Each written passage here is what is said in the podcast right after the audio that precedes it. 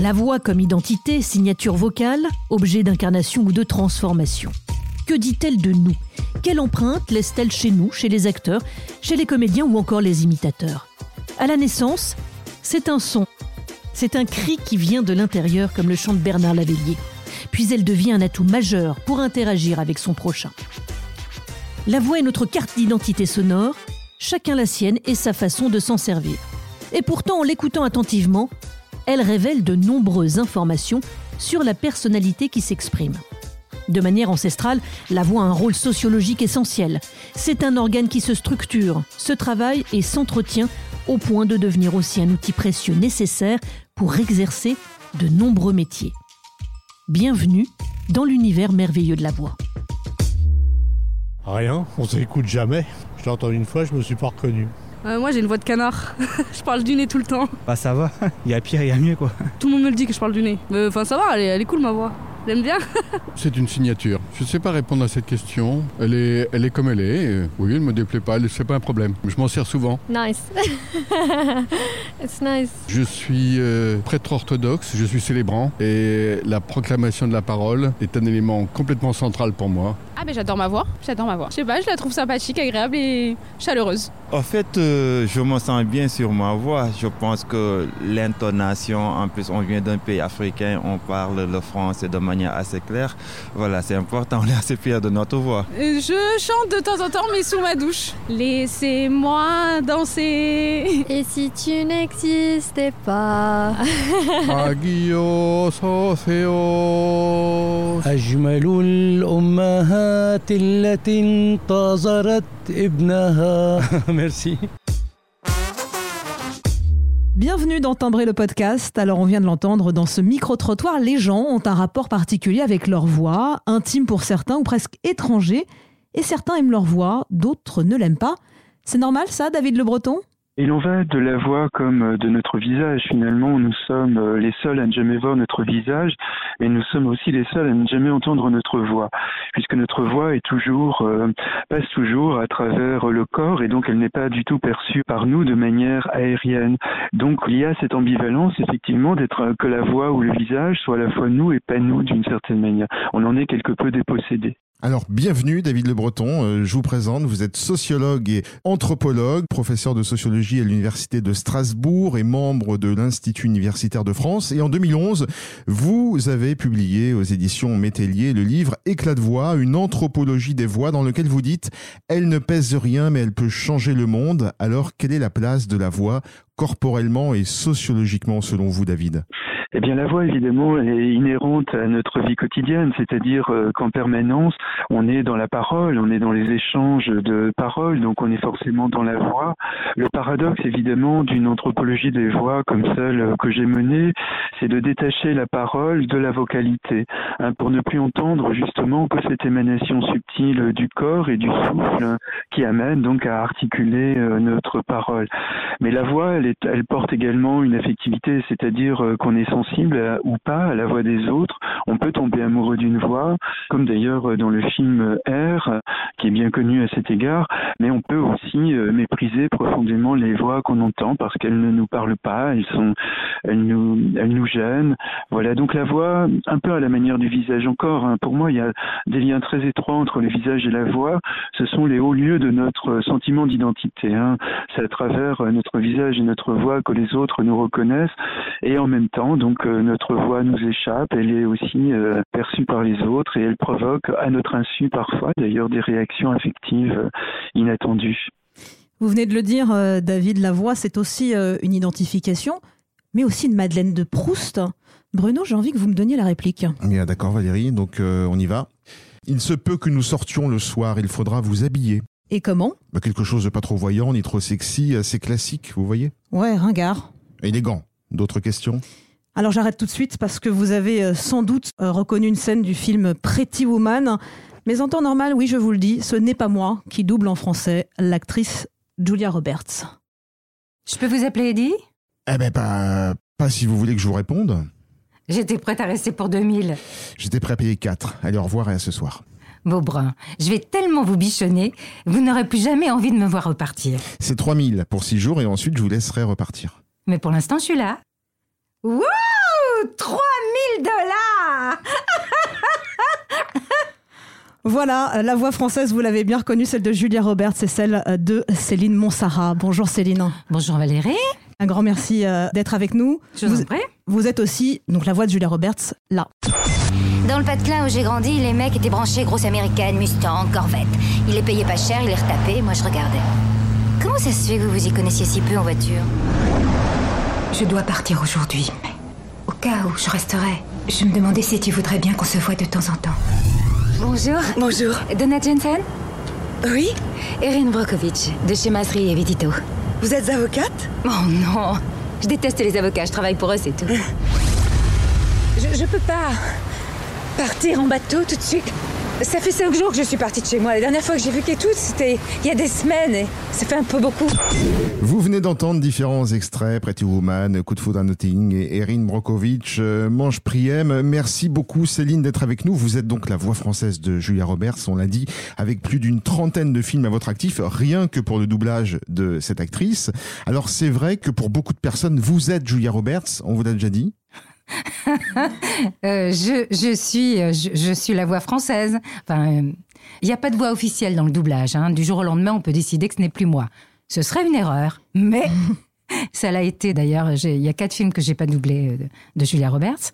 Euh, mais c'est vrai que quand on me reconnaît, euh, quand je parle et qu'on me reconnaît par exemple dans un magasin, la première comédienne qui vient à l'esprit des gens, c'est Julia Roberts. Ouais.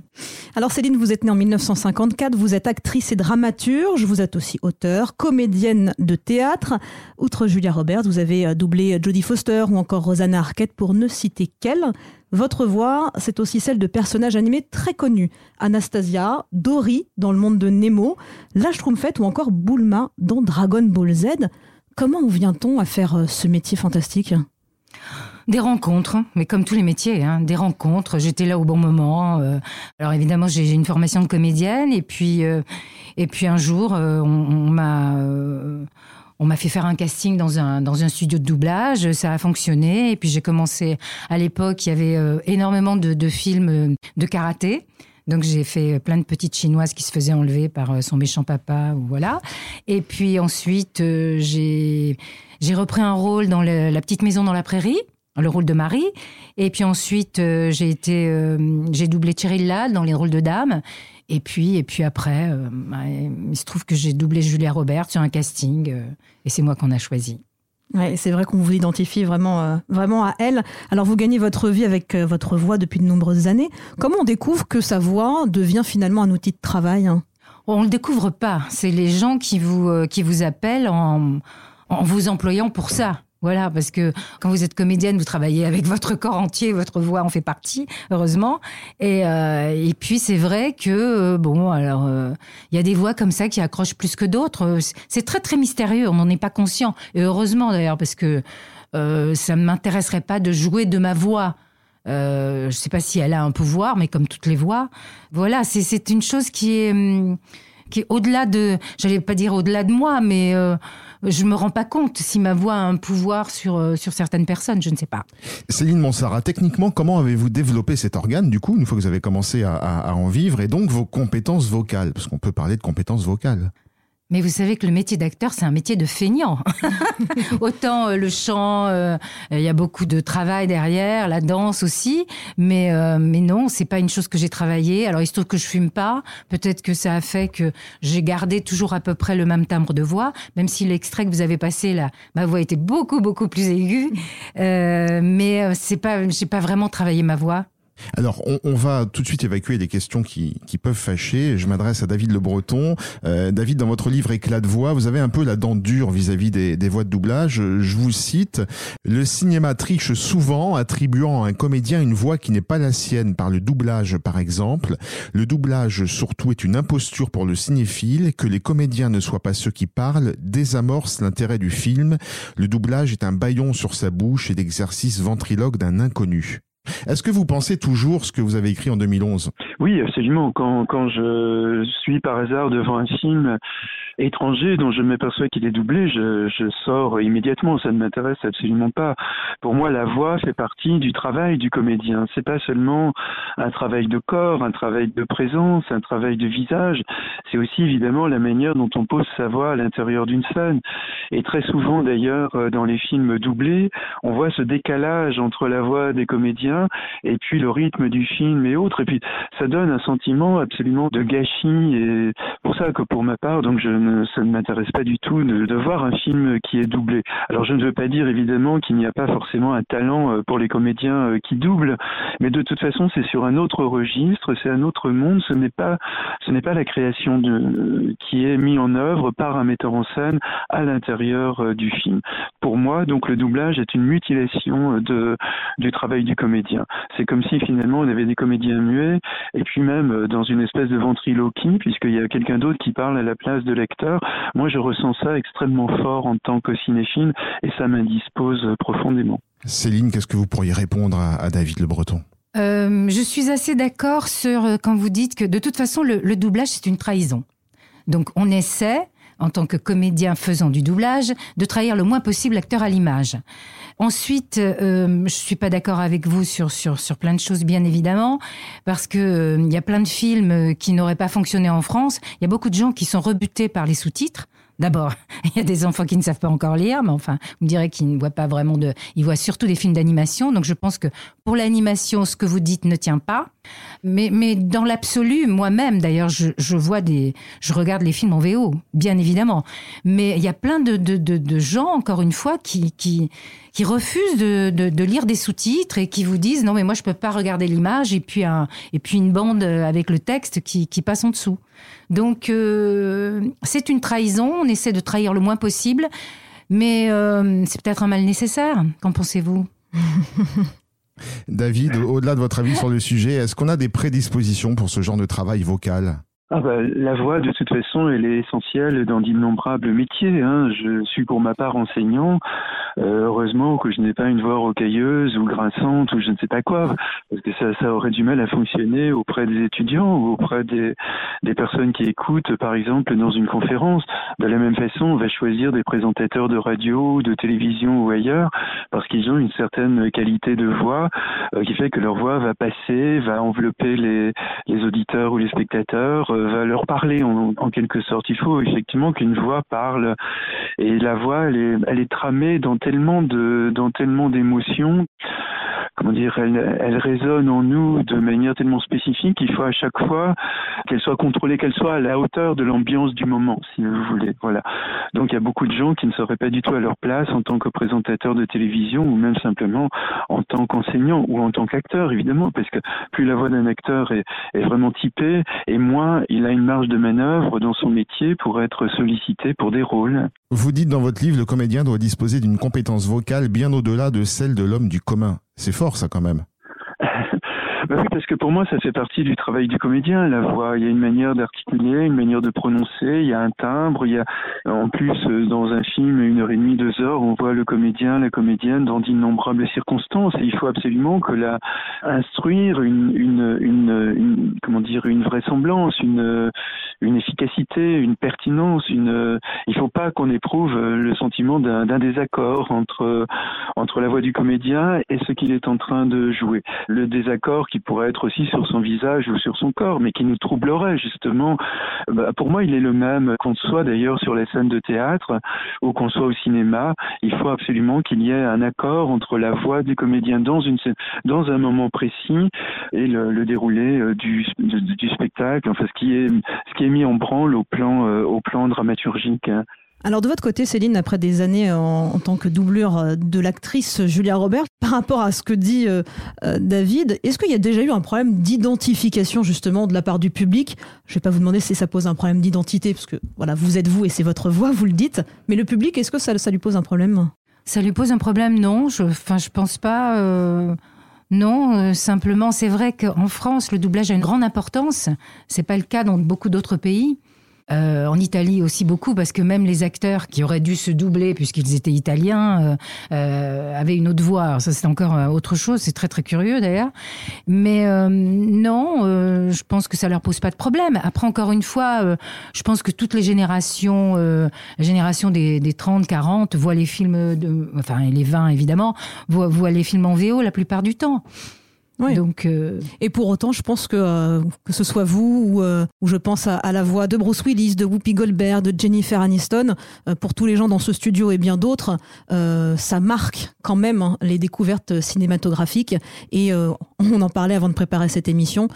Typiquement, on a regardé Pretty Woman plus de fois en VF qu'en VO, et ce qui fait que aujourd'hui, le moi, le 3000 dollars que vous avez fait, c'est plus vous que ce n'est elle. Donc bon, voilà, comme quoi euh, c'est aussi une autre forme d'acculturation euh, au cinéma. Euh, petite question curieuse, est-ce que vous avez déjà rencontré Julia Roberts? Non, non, non, ça, ça aurait pu se faire il y a quelques années. Je pense que c'était la Warner qui avait imaginé une rencontre, et puis ça s'est pas fait. Mais bon, pourquoi pas C'est une comédienne que j'aime beaucoup. Alors évidemment, maintenant je, je la connais dans ce qu'elle tourne. J'attends certains petits trucs qu'elle a dans, dans, dans tous les films qu'elle fait. C'est assez rigolo parce qu'il y a tout d'un coup une espèce de, de proximité qui s'est installée. Euh, et c'est très agréable. Donc c'est très agréable de la retrouver à chaque fois dans des rôles différents. Mais il y a toujours le petit truc qui fait que ah ouais, elle l'a fait. Sans faire un cours d'art dramatique, comment vous abordez le développement du personnage? De manière générale Ah bah écoutez, en, doublage, euh, ça va très très vite. C'est-à-dire que le, enfin pour un film, par exemple, un film cinéma. Avec Julia Roberts, par exemple, bon, vous, on, vous, on vous a passé le film, ce qui n'est pas toujours le cas depuis quelque temps maintenant. Euh, donc vous l'avez vu, où on vous a vaguement raconté l'histoire, et quand vous arrivez le matin, vous vous connaissez pas la scène, enfin les scènes que vous allez que vous allez doubler. Donc euh, c'est de, de l'immédiateté. Il faut euh, il faut tout de suite euh, comprendre ce qui se joue et puis l'interpréter, parce qu'encore une fois, le doublage c'est pas du karaoké, hein, parce que c'est un boulot d'acteur. Donc euh, voilà, donc c'est quelque chose qui va très vite. Les gens qui qui sont pas euh, de ce métier-là euh, sont toujours très très étonnés euh, parce qu'ils comprennent pas comment on peut aller si vite et rentrer dans la peau du personnage. Ça me fait toujours un peu rire ça, mais disons dans le personnage quoi. Donc il faut il faut y aller tout de suite et alors évidemment c'est l'expérience qui fait que, mais c'est aussi un- une branche de notre métier où on n'a pas la possibilité de se poser des tas de questions. Donc il faut y aller quoi. Est-ce que vous avez le souvenir d'un projet euh, difficile sur lequel vous avez travaillé vocalement? Euh, non, de temps en temps en animation, on cherche un peu sa voix euh, parce que puis on a un directeur artistique qui vous donne des, des pistes. Et puis vous avez alors moi j'ai fait de la création de voix, c'est-à-dire que vous avez le storyboard et puis vous imaginez une voix au personnage et après on fait le dessin animé en fonction de ce que vous vous avez joué. Alors ça c'est de la vraie création de voix, mais sinon par exemple pour Dory, euh, ce qu'avait fait euh, Hélène de Généresse était formidable. Donc on n'est pas du tout dans le même euh, dans le même registre. Moi d'ailleurs je ne l'ai jamais doublé. C'est d'autres comédiennes qui l'ont doublé, mais c'était Disney qui voulait que bon voilà. Et donc je me suis évidemment appuyée sur sur ce qu'elle faisait, mais il y a quand même une part de création. Comme j'ai pas reproduit ce qu'elle faisait parce que j'en- parce que c'est pas possible, donc moi j'ai apporté mon truc à moi quoi. Alors il y a aussi euh, à chaque film de pardon hein, de Julia Roberts, on vous appelle, alors sauf les quatre hein, dont vous avez Ouais. parlé tout à l'heure. Euh, le dernier en date c'est euh, Ticket to Paradise avec George Clooney. Ouais. C'est grisant quand même. Ah, c'est très agréable, bien sûr. Euh, non, non, puis en plus, moi, je trouve qu'elle fait des choix. Bon, là, vous citez le dernier film, peut-être pas. Bon, mais ils ont dû, euh, ils ont dû s'amuser beaucoup, ça se voit. Et puis, je crois qu'ils sont potes dans la vie, donc euh, ça se ressent euh, à l'image. Euh, oui, oui, c'est évidemment très agréable, très agréable. Euh, Céline Monsara, alors on l'a dit, hein, vous n'avez pas fait que la voix française de Julia Roberts, Euh, il y a eu de nombreux films à votre actif, mais aussi euh, la voix de la pub Lidl, la voix de Rire et Chanson, des autopromos sur euh, M6. C'est différent du doublage? Ah oui, oui, c'est différent. Euh, c'est pas vraiment un travail d'acteur, ça. C'est poser sa voix sur des euh, euh, sur des textes qui vendent quelque chose, plus ou moins. Non, c'est pas pas vraiment un travail d'acteur. Alors c'est vrai, vrai que de plus en plus, d'ailleurs, à une époque. on prenait des gens pour de la pub ou des annonces comme ça qui qui étaient pas vraiment comédiens. Bon, ils étaient spécialisés dans la voix off. Mais euh, depuis quelques années, les, voix des comédiens, les comédiens de doublage sont, sont appelés régulièrement pour ce genre de voix. Donc ça a un petit peu changé les, les codes. Il y a un peu plus d'interprétation sur les, les voix de commentaires et les voix publicitaires aussi d'ailleurs. Alors dans ce podcast, on parle de, de voix, d'identité vocale. David Le Breton, dans votre livre, vous dites dans l'anthropologie des sociétés occidentales, la voix est avec le sexe et le visage la matrice la plus forte du sentiment d'identité. Qu'est-ce que notre voix traduit en société? Que dit-elle de nous? Elle traduit euh, beaucoup de fantasmes évidemment de la part euh, des autres parce que notre voix est une sorte de support euh, de projection.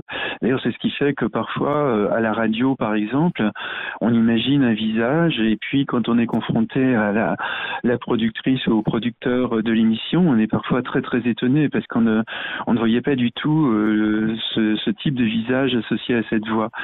Donc je pense que le, la voix est vraiment l'un des hauts lieux de notre imaginaire de l'autre il y a des gens d'ailleurs aussi dont on aime la voix sans aimer énormément leur visage ou inversement.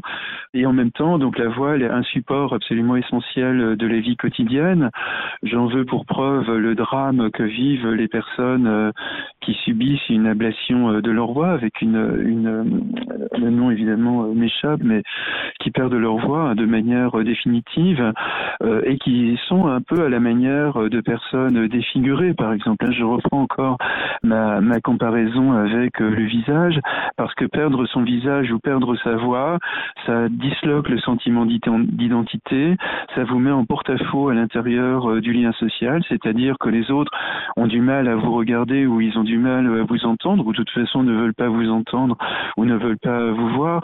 Donc finalement, perdre la voix et perdre la voix, c'est la laryngectomie, hein, et perdre son visage, c'est la défiguration. Dans les deux cas, voilà, vous êtes euh, vous êtes en quelque sorte du lien social. Ce sont des hommes ou des femmes qui pratiquement ne sortent plus de chez eux ou de chez elles, qui ont honte de leur situation. Donc c'est une manière évidemment de, rappeler combien notre voix coule de source, évidemment, elle est une sorte d'évidence de la vie courante, mais supprimons-la un instant et on s'apercevra combien nous sommes, nous devenons des hommes ou des femmes mutilés. D'ailleurs, des personnes qui sont dépressives perdent parfois aussi leur voix et là, sans, sans avoir de la, la rajectomie, sont des, gens qui, ça rajoute encore à leur sentiment de dérédiction euh, de, de, ne plus disposer de leur voix. Et la langue, en quoi la langue impacte l'expression vocale? Ça, faut qu'on en parle un petit peu brièvement. Oui. Bah, chaque langue, évidemment, a un type d'expression euh, vocale. Euh, il y, a, y, a, des langues qui, qui sont très douces, il y a des langues qui sont beaucoup plus heurtées, saccadées. Il y a des langues qu'on aime finalement euh, écouter, puis pas, pas d'autres. Alors évidemment, ça, ça joue dans la mesure où parfois il y a des, des qualificatifs très négatifs hein, qui sont associés étymologiquement à des, à des, à des rejets justement de la langue et de la voix de l'autre. Par exemple, les Grecs nommaient barbares autrefois dans l'Antiquité, toutes les voix qui n'étaient pas euh, les voix grecques, hein, la langue grecque. Euh, de la même manière, euh, les Parisiens, les bourgeois parisiens parlaient de charabia pour évoquer la manière dont les, dont les Auvergnats parlaient.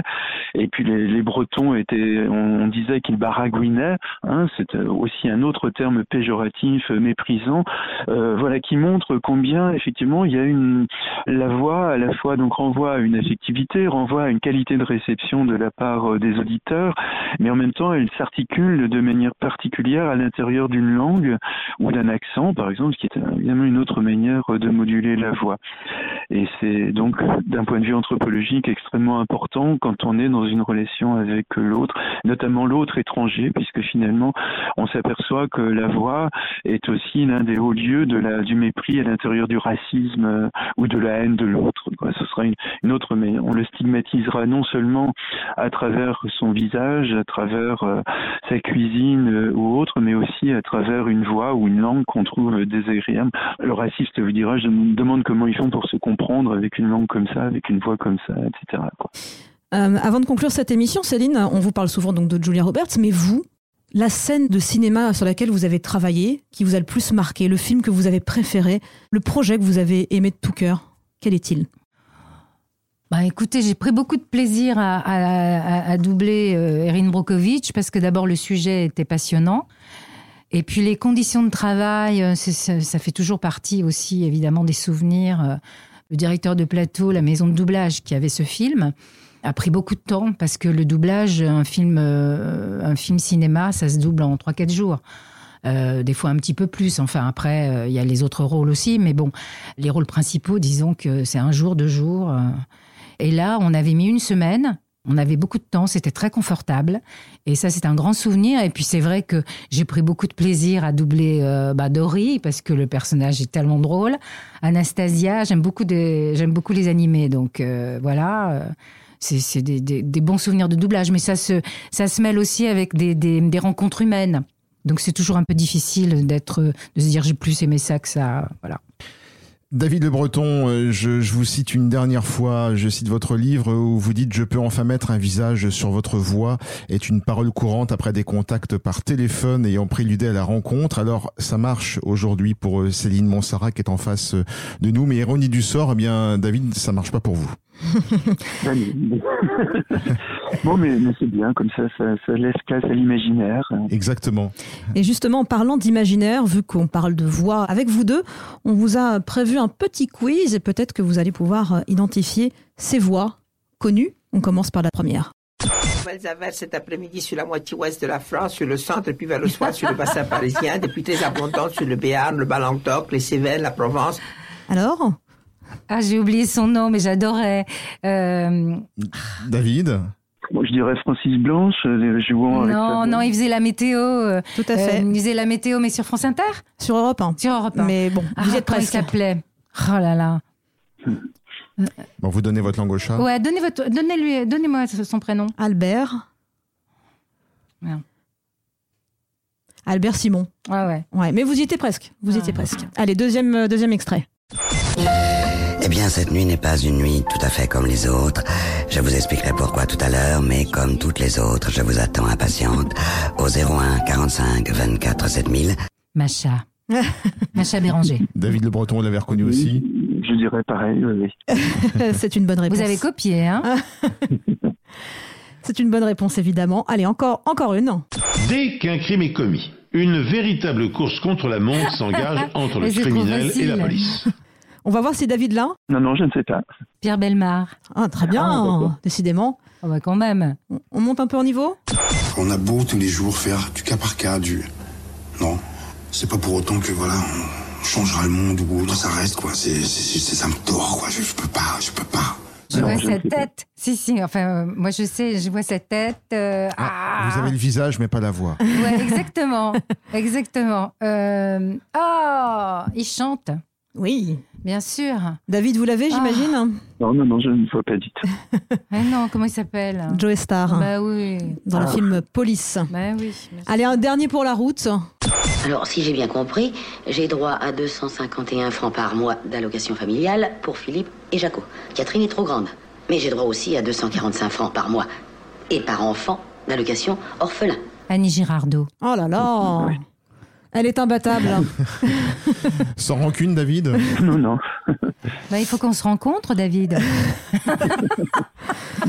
Pour voir la tête que vous avez.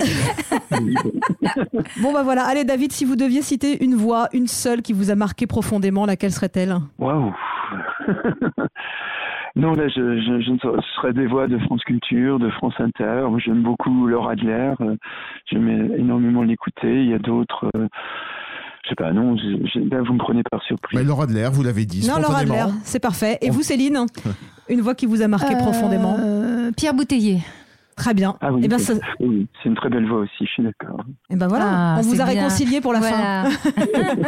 Un grand merci à tous les merci, deux. merci beaucoup à tous les Merci à vous. Merci. Et la voix, ne l'oubliez pas, c'est à la fois notre identité et aussi ce qui nous rassemble. C'est pour ça que je bois vos paroles, Valérie. Et que j'aime votre voix, Bruno. Merci. C'est la fin de cet épisode de Timbré le podcast qui prend le pouls. Et à bientôt pour de nouvelles vibrations sonores. À bientôt.